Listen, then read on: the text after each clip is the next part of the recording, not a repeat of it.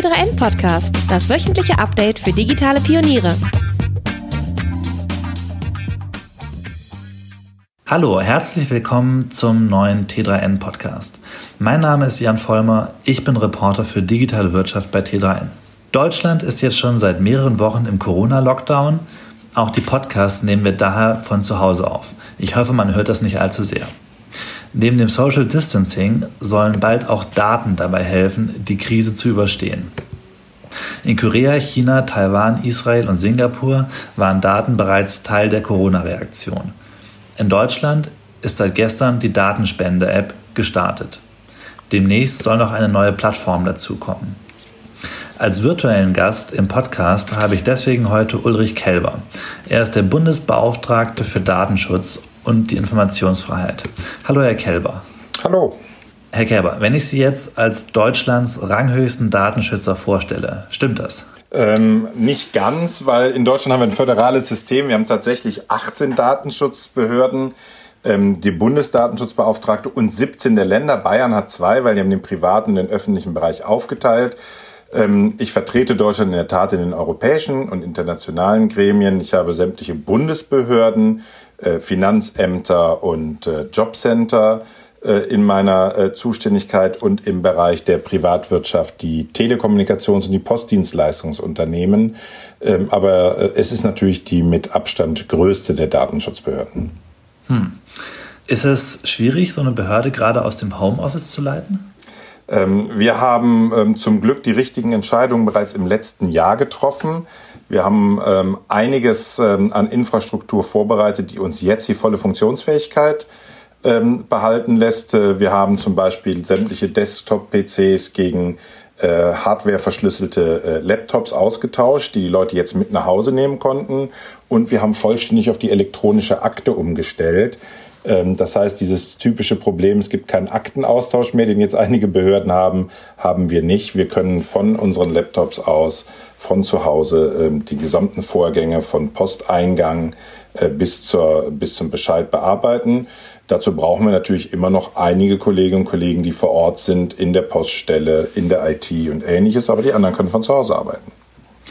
Das heißt, die rechtzeitige Digitalisierung hat Ihnen so ein bisschen die äh, Arbeit gerettet quasi. Ja, also wir mussten nicht nachholend digitalisieren, aber auch bei uns ähm, erkennen wir noch die ein oder andere Geschichte, die wir optimieren konnten, insbesondere auch in der internen Nutzung, zum Beispiel äh, sicherer Messaging-Systeme, äh, um diese Zusammenarbeit noch zu verbessern.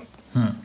Gestern ist die Datenspende-App des Robert Koch Instituts äh, im App Store gelandet. Ähm, und soll mithelfen, äh, vor Corona zu schützen oder zumindest vorzuwarnen. Ähm, was halten Sie als Datenschützer von der App? Ja, wir haben ja hier die spannende Situation, dass ähm, viele der äh, Fitnessarmbänder und Smartwatches äh, in sehr, sehr hoher Zahl Daten ähm, aufzeichnen. Das macht Datenschützer in der Vergangenheit immer schon sehr suspekt, äh, was mit diesen Daten alles passiert, für was sie auch verwendet werden, an wen die auch weiter verkauft werden. Ähm, von diesen vielen Daten geht ja nur ein sehr kleiner Prozentsatz in die Datenspende-App. Wir sind erst zu einem sehr späten Zeitpunkt ähm, das erste Mal angesprochen worden, haben dann aber ähm, Beratungen gegeben zu einigen der Fragestellungen, ähm, die dort sind. Ähm, unser nicht abgeschlossene Beurteilung, wir fordern im Augenblick auch weitere Dokumente noch nach, ist aber, dass wir eine datenschutzkonforme Umsetzung dieser App ähm, für möglich sehen.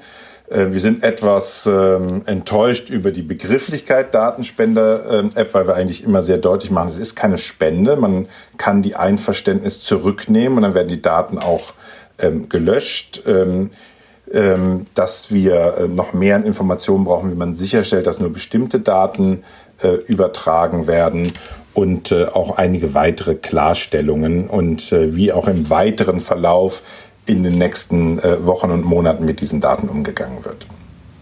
Das klingt nach einem vorsichtigen Okay. Ja, wir sind ähm, keine Genehmigungsbehörde. Wir sind Beratungsbehörde mhm. für Öffentlichkeit, für Politik, für Bundesbehörden, also für alle von uns beaufsichtigten Stellen, wobei wir es in so einer Situation wie jetzt auch nicht ganz genau nehmen. Wenn jemand anderes auf uns zukommt, der formal eigentlich eine andere Datenschutzbehörde hat, geben wir natürlich trotzdem Hinweise, äh, wenn wir dafür die Ressourcen und die Kenntnisse haben. Und wir sind danach Aufsichtsbehörde. Sie müssen in Deutschland sich nicht den Start einer digitalen äh, Anwendung ähm, genehmigen lassen, es sei denn, sie kommen in ihrer eigenen Risikoabschätzung ähm, zu der ähm, Erkenntnis, dass sie keine Maßnahmen ergreifen können, um das Risiko äh, für die Freiheitsrechte der Bürgerinnen und Bürger ähm, entsprechend ähm, zu mindern. Zu dem Ergebnis ist aber das RKI nicht gekommen und wir haben in unserem ersten Blick auch nicht das Ergebnis erzielt, dass wir sofort mit aufsichtsrechtlichen Maßnahmen wie dem Einstellung des Betriebs eingreifen müssen. Hm. Haben Sie schon einen Blick auf die neue App geworfen, die demnächst kommen soll, beziehungsweise die, äh, die Plattform, die das, äh, an dem das RKI mitbaut? Ja, wir sind am 17. März das erste Mal auf dieses Thema angesprochen worden, also deutlich früher als bei der Datenspende-App, haben uns an einigen der äh, Besprechungen dieser recht großen Initiative ähm, durch Anwesenheit, durch Zuhören beteiligt, haben dort Fragen, die an uns gerichtet wurden, beantwortet und auch Hinweise gegeben, wie bestimmte Entscheidungen in einer Form getroffen werden können, dass sie die äh, ein besseres Datenschutzniveau ähm, an der Stelle schaffen. Hier sind aber ja nach wie vor noch nicht in allen Fragen alle Entscheidungen getroffen. Es stehen uns bei weitem nicht alle notwendigen Dokumente bisher zur Verfügung, so dass wir hier auch keine äh, grobe Einschätzung geben können bei der äh, Fragestellung ähm, ganz grundsätzlicher Art, Freiwilligkeit, ähm, möglichst die Daten ähm, lokal zu halten und nur für den Fall einer Infektion dann zu teilen. Das sind natürlich äh, Punkte, auf die wir zum frühen Zeitpunkt gedrängt haben, ähm, oft, wo wir ja auch anderen Lösungen öffentlich widersprochen hatten. Und das finden wir natürlich im Rahmen der Datenschutzüberlegungen für richtig, die eigentliche App, die nachher zur Verfügung steht und das Backend können wir aber zum jetzigen Zeitpunkt noch nicht bewerten. Das klingt so, als ginge es in eine gute Richtung, aber man muss eben noch abwarten oder Sie müssen eben noch abwarten, bis Ihnen alle Dokumente vorliegen. Ja, es sind natürlich jetzt auch Zeiten, ähm, wenn zum Beispiel eine der großen Telekommunikations- oder Postdienstleistungsunternehmen ein neues Geschäftsmodell auf digitaler Basis ähm, entwickeln, dann kommen die sicherlich nicht zwei Tage oder zwei Wochen, bevor sie live gehen wollen, ähm, zu uns äh, und sagen, hier hätten wir die Frage, hier hätten wir das, wie schätzt ihr das ein? Ähm, können wir davon ausgehen, dass ihr nicht am zweiten Tag, nachdem wir live gegangen sind, kommt und uns die Datenverarbeitung untersagt oder bestimmte sonstige Weisungen gebt? Ähm, da äh, unterhalten wir uns eher über Wochen und Monate äh, des gemeinsamen Gesprächs. Jetzt im Rahmen von Corona sind die Zeiten natürlich äh, sehr viel kürzer. Ähm, und man muss äh, in der Abwägung ähm, vorgehen zu sagen, welche Dinge verlangt man auch unbedingt am Anfang ähm, zu kennen, bei welchem reicht es auch im Rahmen der Aufsichtstätigkeit, sie nachgeliefert zu bekommen, weil wir natürlich immer noch Abhilfe und Schutzmaßnahmen ergreifen können, wie zum Beispiel die Löschung der äh, erhobenen Daten. Ist denn Corona grundsätzlich eine schwierige Zeit für Datenschützer? Na, Datenschützer haben in, der, in den Angriffen auf dieses Grundrecht immer eine schwierige Zeit. Wenn es nicht Corona ist, wo dann manche so verkürzt sagen Gesundheit vor Datenschutz, ist das dann Sicherheit vor Datenschutz oder Geschäftsmodell vor Datenschutz? Ähm, ich habe ja meistens das Gefühl, wer das so pauschal ähm, nachfragt, hat relativ wenig Ahnung vom Thema. Ähm, das merkt man oft schnell mit einer Rückfrage, wo man sagt, welches Prinzip des Datenschutzes sollen wir denn jetzt aufheben? Soll es soll jeder personenbezogene Daten verarbeiten dürfen, auch ohne Rechtsgrundlage? Also einfach, nee, nee, das war nicht gemeint sollen die Datenverarbeitung nicht mehr transparent sein für die Betroffenen. Das ist auch nicht gemeint äh, an der Stelle. Ich sage, ah, dann ist es vermutlich, dass man nicht die richtigen Sicherheitsmaßnahmen zum Schutz der Daten ergreifen muss, wie Verschlüsselung oder ähnliches. Nee, das auch nicht. Ähm, sagen Sie, ja, dann möchte ich aber gerne mal konkret wissen. Ich glaube nicht, dass der Datenschutz dem Gesundheitsschutz entgegenstellt.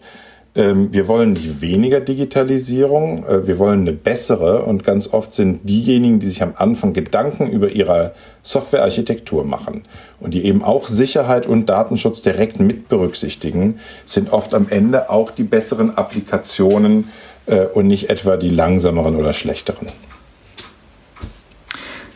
Im Prozess der App-Entwicklung gab es ja jetzt einige ähm, Events, sage ich mal, äh, die aus Datenschutzperspektive aufhorchen lassen. Das war vielleicht zuerst, dass die Telekom ähm, Daten an äh, das Robert Koch Institut weitergegeben hat. Das war, als äh, Jens Spahn an äh, Funkzellendaten abfragen lassen wollte und jetzt diese App. Ähm, das schafft ja auch eine ganze Menge Präzedenzfalle, beziehungsweise sind das ganz, eine ganze Menge Vorgänge, die in sehr kurzer Zeit dann durchgepeitscht werden sollen. Hm. Also das erste ist erstmal die Wirkung in der Öffentlichkeit, auf die man ganz dringend äh, achten muss, ähm, weil die Bürgerinnen und Bürger, die sich nicht täglich rund um die Uhr mit dem Thema beschäftigen, ähm, bei denen entsteht ein Grundeindruck. Ähm, und deswegen muss man aufpassen, die nicht mit unterschiedlichen Apps, mit unterschiedlichen Aussagen. Der eine fordert die Freiwilligkeit, der andere die Verpflichtung, der nächste sagt, nur wer die App hat, darf auf die Straße. Ähm, das wird alles andere als Vertrauen schaffen. Am Ende müssen ja Sachen auf den Markt kommen, die die Leute freiwillig nutzen wollen. Weil nur mit freiwillig werde ich sie zu einer Kooperation bekommen, die wirklich aussagekräftige äh, Daten beinhaltet. Und deswegen war natürlich ähm, sowas wie die Funkzellen äh, Daten zu verwenden, was überhaupt nicht funktioniert für die Identifizierung von Kontaktpersonen.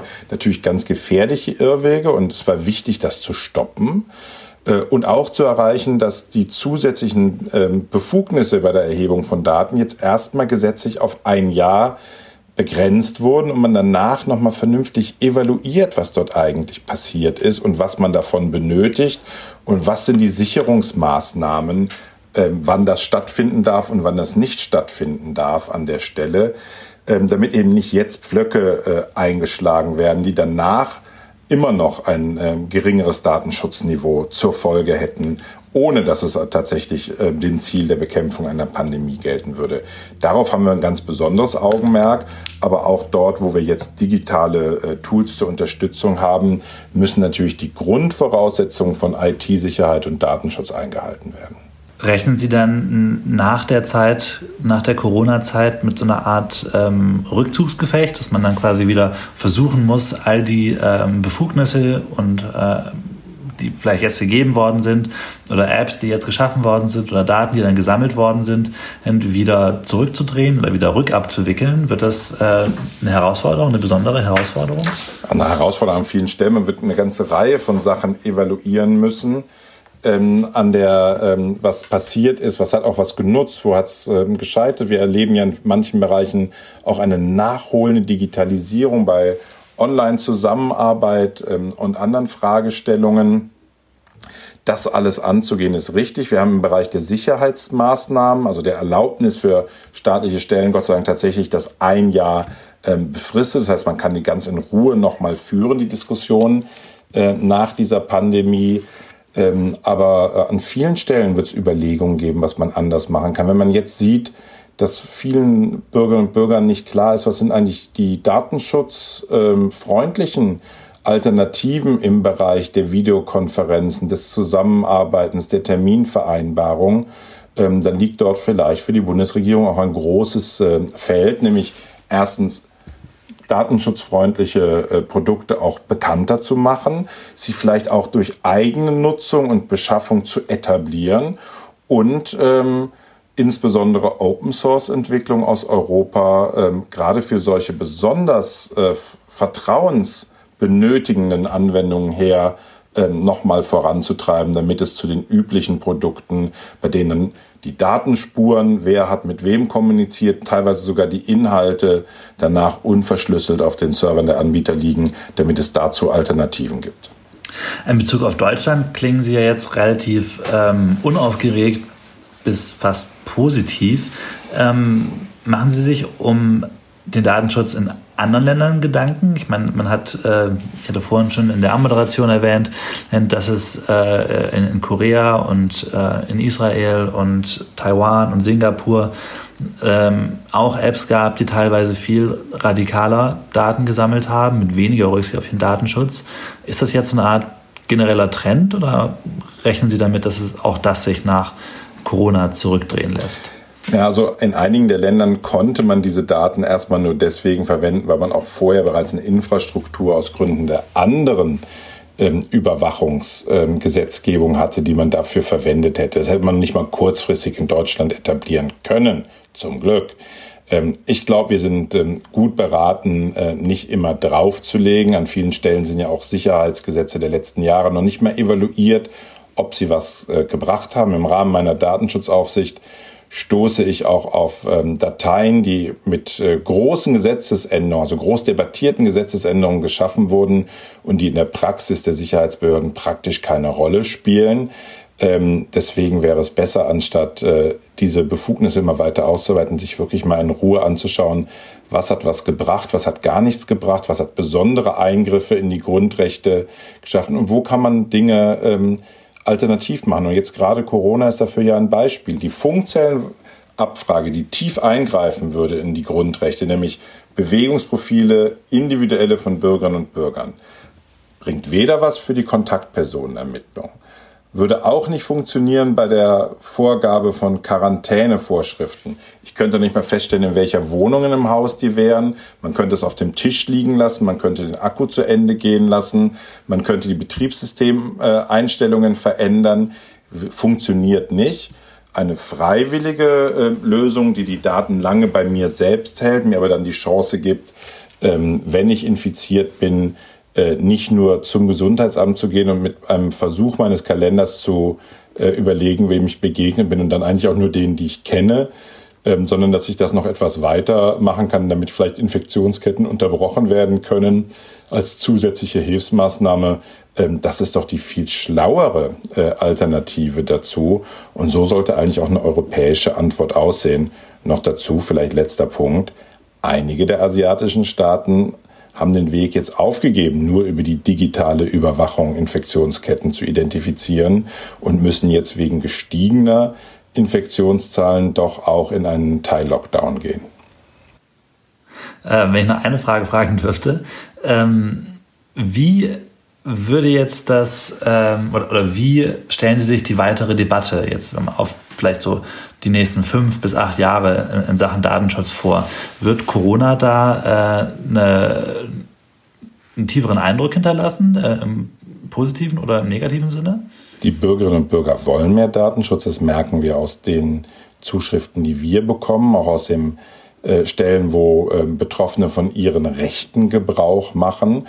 Und es wird darum gehen, Datenschutz sozusagen in die DNA von Produkt- und Serviceentwicklungen ähm, in Deutschland zu machen, der öffentlichen Hand, die dazu eigentlich sowieso verpflichtet sein müsste, aber auch ähm, der äh, Unternehmen in Deutschland.